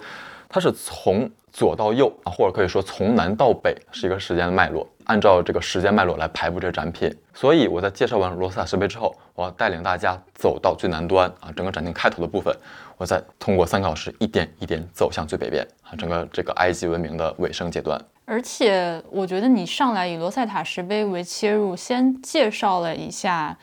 主要是琢磨介绍了一下圣书体，然后在后面其实我们在拐到开头往后走的时候，整个这个过程中配合着文字的示意，就认不认识字。当然我们不能说，我肯定不能说今天你带我们稍微介绍一下，我们就算认识了。但是对这个事情有了一个初步的了解，就它不再是画儿。没错，就你要知道它是和汉字差不多一样的文字系统。它不是一堆 emoji 的叠加，也不是大家通常呃称它为象形文字，并不是这样，不至少不能简单的这么说。没错，没错，嗯。那有了这个知识之后，我们再从头开始，在看到很多东西的时候，除了它本身这个雕塑有多么的精美之外，你可以。去，而且他们的有个习惯很好，上面都有块儿。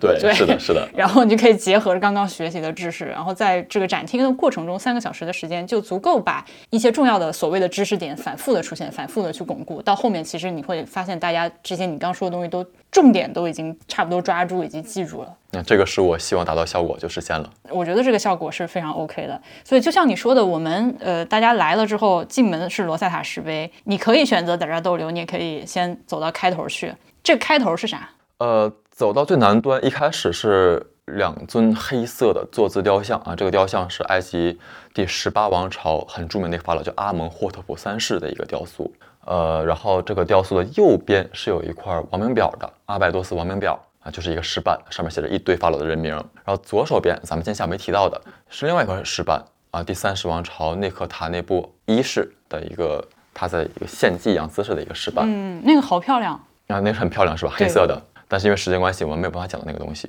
啊。它是一个神庙叫柱间板啊，在那个柱子中间的一个板子。再稍微往里一点，是一对石狮啊，对称的，就像咱们中国那个镇城不是这个 门口那个银行狮子一样。门口的大对狮子，对对对对，这两个狮子趴那儿啊，那也是阿蒙霍特普三世的雕塑。这几个雕塑因为它很壮观、很雄伟，所以很适合放在这个展厅的开头的部分。所以它其实一上来并不是，呃，因为你已经提到了，它一上来选的是这个十八王朝的就是埃及最鼎盛时期的，对对，最恢宏的展品最开头的部分，正个场面哎，撑个撑场面撑场面，撑场面的然后才开始，按照顺序开始按时间顺序，从古王国、中王国、新王国一直到希腊化时期。呃，古王国时期的时候，主要是一些石板，还有一些人物的雕塑啊。这个时候主要是墓葬里面出土的，包括甲门啊，甲门是有好多扇，咱们先下回提到了。再往里，中王国啊，中王国时期就一条。再往里，其实最主要部分就是新王国时期，啊尤其是第十八王朝。像这个大家看到的比较大的那几个人物雕塑啊，半身像、全身像啊，就十八王朝的，占了特别大的篇章。然后再往前就是到了中间罗塞塔石碑那个部分，然后再往前走就基本进入了十九王朝，包括我们呃看到呃罗塞塔石碑右手边的很出名的拉美西斯二世的半身像，那个其实是在第十九王朝这个时候啊，它是也是按时间排布到这一顺序的。然后再往后的话，会有一些石棺，而且棺盖儿，这个就主要是埃及的中后期了啊。再往后的话，就是埃及的希腊部分。罗马部分的展品其实很少啊，会有一两个石板，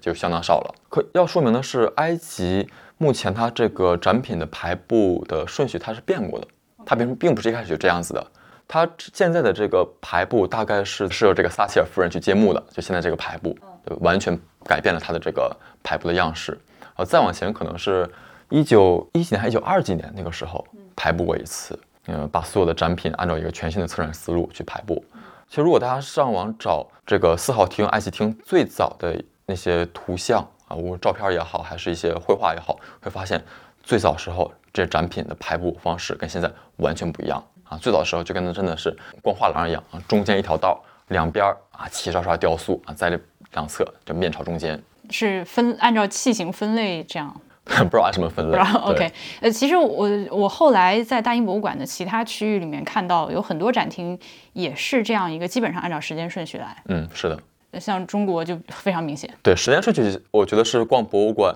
呃，如果没有一个非常具体的策展思路的话，是一个很好的脉络。嗯，按时间顺序去去看。嗯像大英博物馆里面的这些常设展厅，由于它实在是没有办，一个是它量非常的大，它是要从巨量的藏品里面去精选出一些最有代表性的、最精美的，或者说最有故事的东西拿出来给你看。然后再一个呢，它不能像特展那样深入到某一个细节，围绕着一个事情展开给你做一个充分的讲解。呃，比如说，我记得大英博物馆，呃，也就是前面几年还做过一个纪念罗塞塔石碑呃，就是去年一个特展，就是讲商伯良如何破解罗罗萨石碑，因为他破解那一年是一八二二年，去年二零二二年正好是两百周年，所以去年有个特展。哦、对对，其实像这种罗塞塔石碑这样的一个东西，今天我们去参观的时候，呃，和这个博物馆里面其他绝大部分展品一样，它就是把这个东西放在这儿，然后旁边有两个牌子就完事儿了。你最多就是花钱再买他们那个语音讲解，你再听一段更多的描述。但是说实在的，如果说你之前对于罗塞塔石碑是什么一无所知的话，就这些信息根本就不足以让你大概明白它是啥。其实罗塞塔石碑还算好的，因为它足够重要，所以会花一些笔墨给你介绍这个东西为什么这么重要，以及稍微一点简单图示告诉你它怎么破解的啊，这个算特殊待遇了。但是大部分展品来说，我个人而言，它的这个展品写的都是太简略了，而且其实大英博物馆整体给我一种感觉，就是它很古板、很传统，嗯，对它并没有很多的这个观众友好、受众友好的一种教育方式，呃，是的，对是的。他并没有考虑说，哦，你是一个一无所知的人，你去大英博物馆，你如何获得获得更多的信息啊？他就像这个这个上课一样，哎，他不像上课一板一眼，这这一张那一张，啪啪啪啪啪写上去，俺自己能看懂就看懂，对对看懂，反正反正按照博物志的标准呢，大英博物馆至少在展陈这方面是一个不合格的博物馆，因为它 interpretation 这方面做的实在是太差。大英博物馆里面绝大部分的展厅其实都是这样的，对它是它时至今日还是一个陈列式的展览，不是一个阐释性的展览。没错，所以大家来，如果你觉得懵和看不懂以及看不懂的话，不是你的问题。对，那我自己尤其感兴趣的一点还有这个这些画儿，打引号的画儿，打引号的象形文字，这玩意儿我觉得也得。我我首先给大家指路一期节目啊，就是在罗素广场有一期，就是进博物馆之前得学点古埃及文字那哎期。，对对，这这是我采访了一个正儿八经的古埃及的学生啊，请他来讲了一下这个古埃及与、古埃及文字到底是咋一回事儿。我我今天在去听你讲解之前，把这期听了，我觉得我自己觉得还是非常非常有收获的。但咱是不是还是也在博物志里面跟大家？哎，讲一下就是，啊、古埃及文字大家应该想象一下都知道什么样子啊，我们叫象形文字，画起来特别的，具体哎，对，具体鸟兽虫鱼之类的，能多写实就多写实。但是并不是因，并不是说它就像 emoji 一样排布的，它其实画的一个鸟并不真的表示一个鸟，它其实只是一个符号，它和另另外一个符号没有任何本质上的区别，只不过用这个鸟去表示一个发音。就古埃及文字是一种结合了表音和表意功能的一种文字系统，它内部也是有相当复杂的语法。我举个例子啊，就举我在导览中会用这个例子吧，比方说，如果画了一只猫头鹰，然后画了一只手啊，画了一个人，三个字符连在一起，并不是说这个人手里边托了一只猫头鹰，而是说这个猫头鹰代表的是个辅音 m 啊，这个手代表的是啊这个读音，这个人它是一个符号，代表这是一个男人的名字，三个字符连在一起，表示这是这是一个叫做马阿的男人，这是一个比较具象的例例子，大家可以理解。古埃及文字如何把表音和表意相结合。OK，也等于说画了这上面画了一个人儿，这个人儿他是不发音的，这个人儿是一个偏旁部首。没错，是个部首，嗯，你看到一个人字旁，你知道他现在在说，至少是和人相关的一个。哎，没错，所以我们经常看到那个一篇过去画了各种各样的鸟。对，我看除了猫头鹰之外，还有鹰，还有一种类似猪环一样的动物，鹤，长嘴的鹤。对啊，还有鹌鹑，哦哦，还有鹌鹑是吧？嗯鹌鹑我还真没看见。所以它们其实每一个都是一个辅音。呃，不是，有一些是辅音，有一些我们叫弱辅音。我们现在来看，它其实应该是元音。比如说那个鹌鹑，它代表是乌 OK，啊，虽然是 它看起来是个元音，但是它其实也是辅音。因为古埃及文字它们里边没有，它不会记录任何的元音，它是一种只记录辅音的文字系统，就像我们今天这个闪族语系的文字一样的，只是记录辅音。呃，所以其实我们今天对它的破译，就还是要回到罗塞塔石碑，这个是解，解开古埃及文字和古埃及文明的一把钥匙。所以它非常的重要。就是这个碑本身，它其实上面的内容是相对来说比较 banal 的，就是一个皇帝的记功碑。但是由于它同时出现了三种文字，而其中一种又是我们现代比较能够看懂的古希腊语古希腊语，所以就以古希腊语为引子，对照着破解出了古埃及的文字。呃，补充一下，罗斯塔石碑上面是有三种文字的，从上到下分别是呃圣书体、世俗体和希腊文。啊，希腊文咱们刚才说过，圣书体就是我们刚才提到的，呃，画的具体的画儿。哎，古埃及我们通常理解的古埃及文字那种象形文字，它的学名叫圣书体，出现在罗塞塔石碑的最上面的一部分。中间的这种叫世俗体，可以理解为是古埃及的草书啊，就是它同一种语言，但是不同的文字给简化了。因为不然真的每天写字都要画那么具体的画儿，哎是会，累死。对对对，大画家，然后最下面是希腊文，通过罗萨设备就破解出了最上面的文字。所以，我今天我们在这个实际的博物馆的展厅的打引号的课本里面，你带着大家一起去认读了一些具体的人名和字符之后，就经过了这个过程，那些看上去完全不可理喻的东西，它在我心中开始出现了一个结构。就这个事情是可以被理解的了。对，咱们突然说古埃及文明神秘，它是神秘，但神秘主要是因为不了解。对，神秘是因为你不懂。对对，你懂一点就就没那么神秘了。嗯，那发音这件事情，我今天听你们节目也说了，其实现在是学者们自己有一个大家互认的一个对，发音。啊、对，就是因为刚才也说了，古埃及文字它只写辅音，不写元音，没有元音是人是发不出来这个声的嘛？那咋发出来呢？就要在中间加上 e，嗯，对，加 e。比方说拉美西斯这个名字，中间有两个 e 都是添了加的，所以它也不一定是这么念，当时 那个拉美西苏、拉美骚斯、呃拉美骚苏都有可能，都有可能对，它只写辅音不写。对，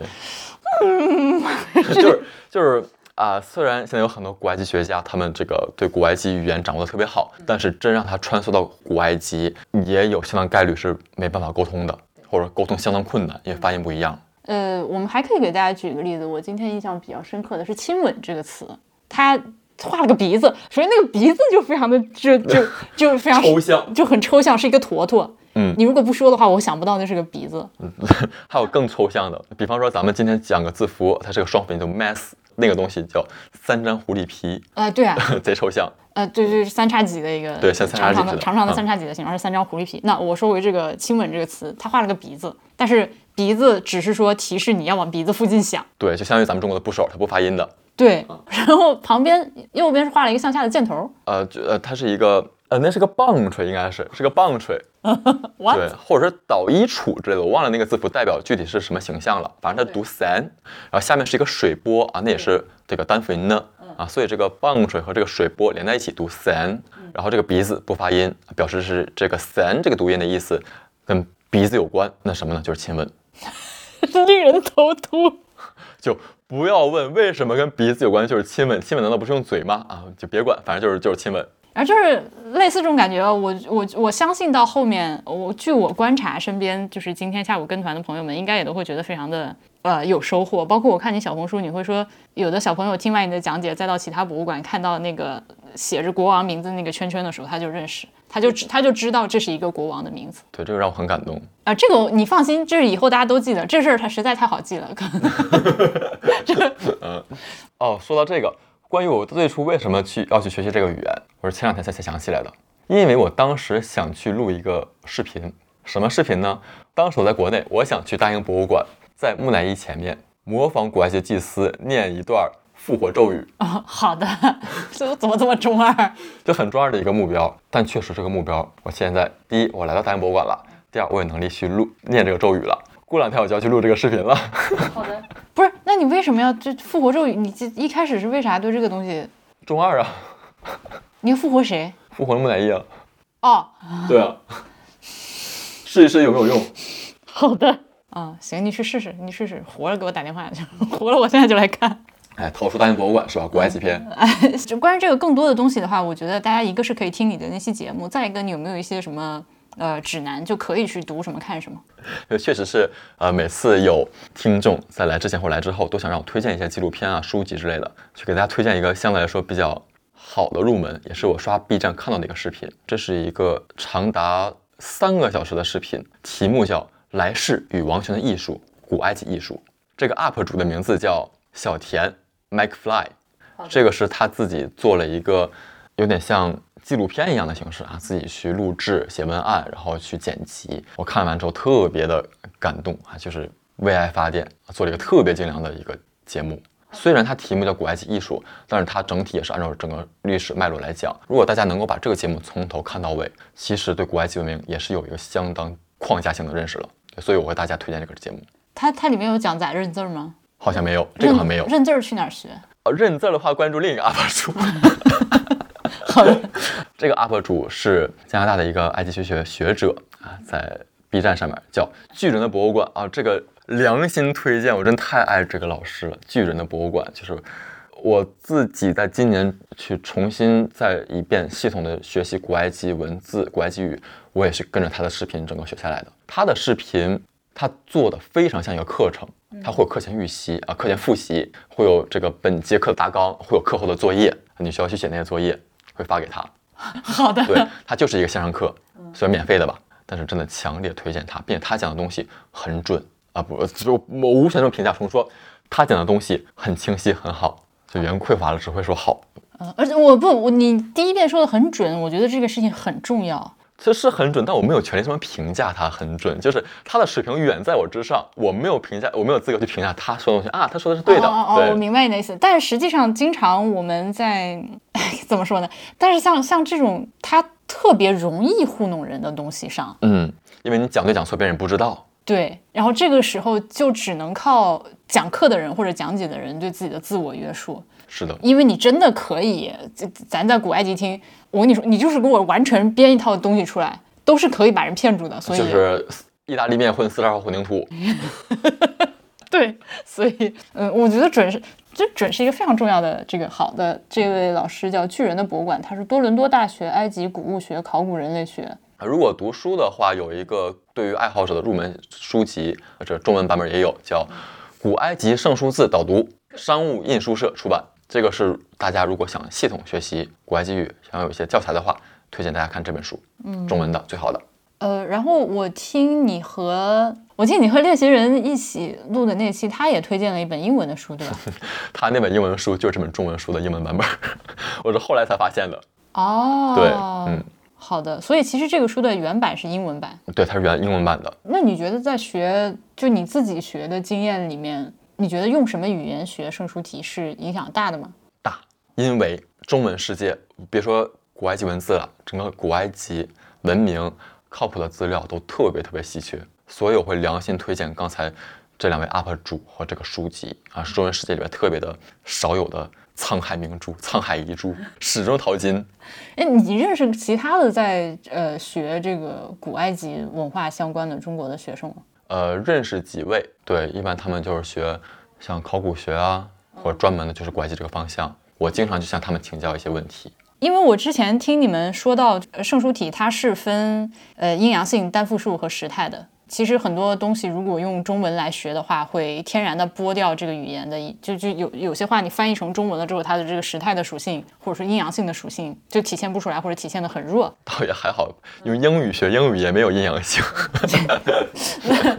是是，我我今天你讲了一个。描述很多贡品的下面加个小三数，就是复数的意思。对，叫三个呃，这个三个小数表示复数。像这种东西就对吧？我所以，我可以理解，就是有，而且由于就是早期研究他们的一开始是用不管是英语或者是其他西语书写的文献，再翻译一遍，肯定还要再少掉一些信息。是的，我听练习人说，他老师要求他们必须得什么法语、德语。法语、德语这两个国家也是埃及学研究的重镇，所以会有相当多的。文献相当多的这个学术文章都是用法语和德语书写的，所以每到这个时候，我就，哎，很遗憾，我就没有办法去了解这个信息了。就是谁要是能把这些东西翻译成我认识的语言，那就是活菩萨。不不不，你这你看，人家搞学术的都是好。我去学，我去学法语，行吧？我去学。对，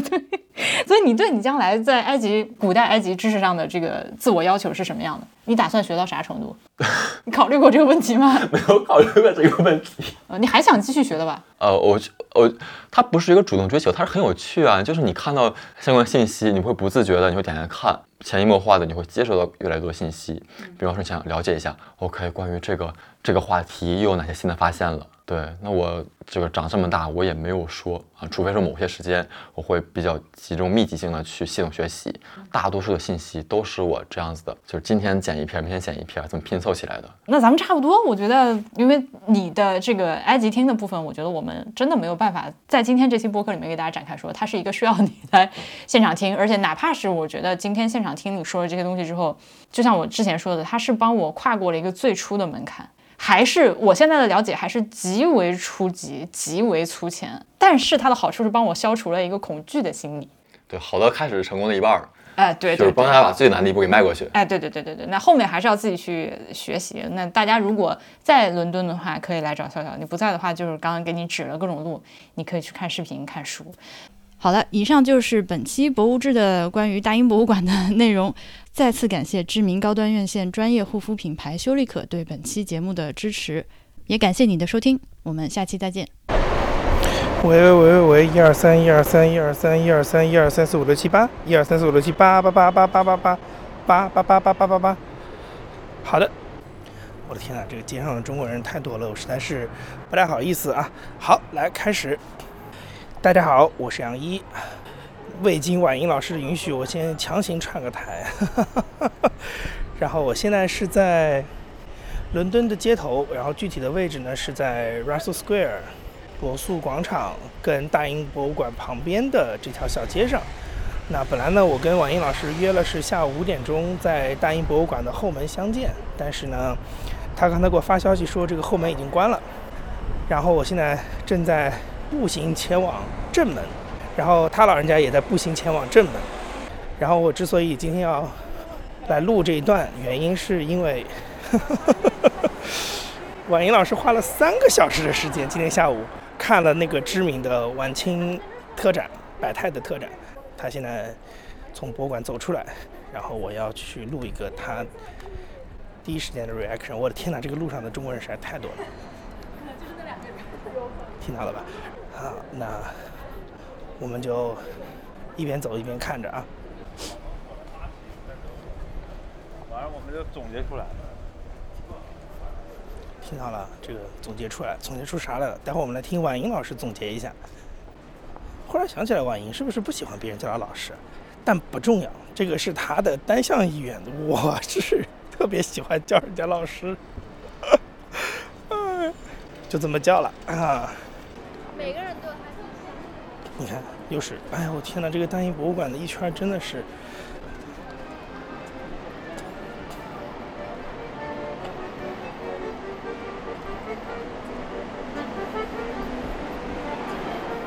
你知道吗？到大英博物馆周围，你感觉这个哪里是大英博物馆？这是中国国家博物馆。这周围哪有人说英文啊？我天哪！啊，终于听到个说英文的了。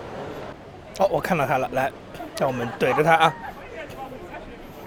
来，刚刚看完大英博物馆晚清百态特展的婉莹同学，你现在的心情是？我我我我我我现在在心情是主要是在考虑我有哪些话能说，哪些话不能说。顺便我也给你带一个麦克风，咱俩做备份。好好好，来来来，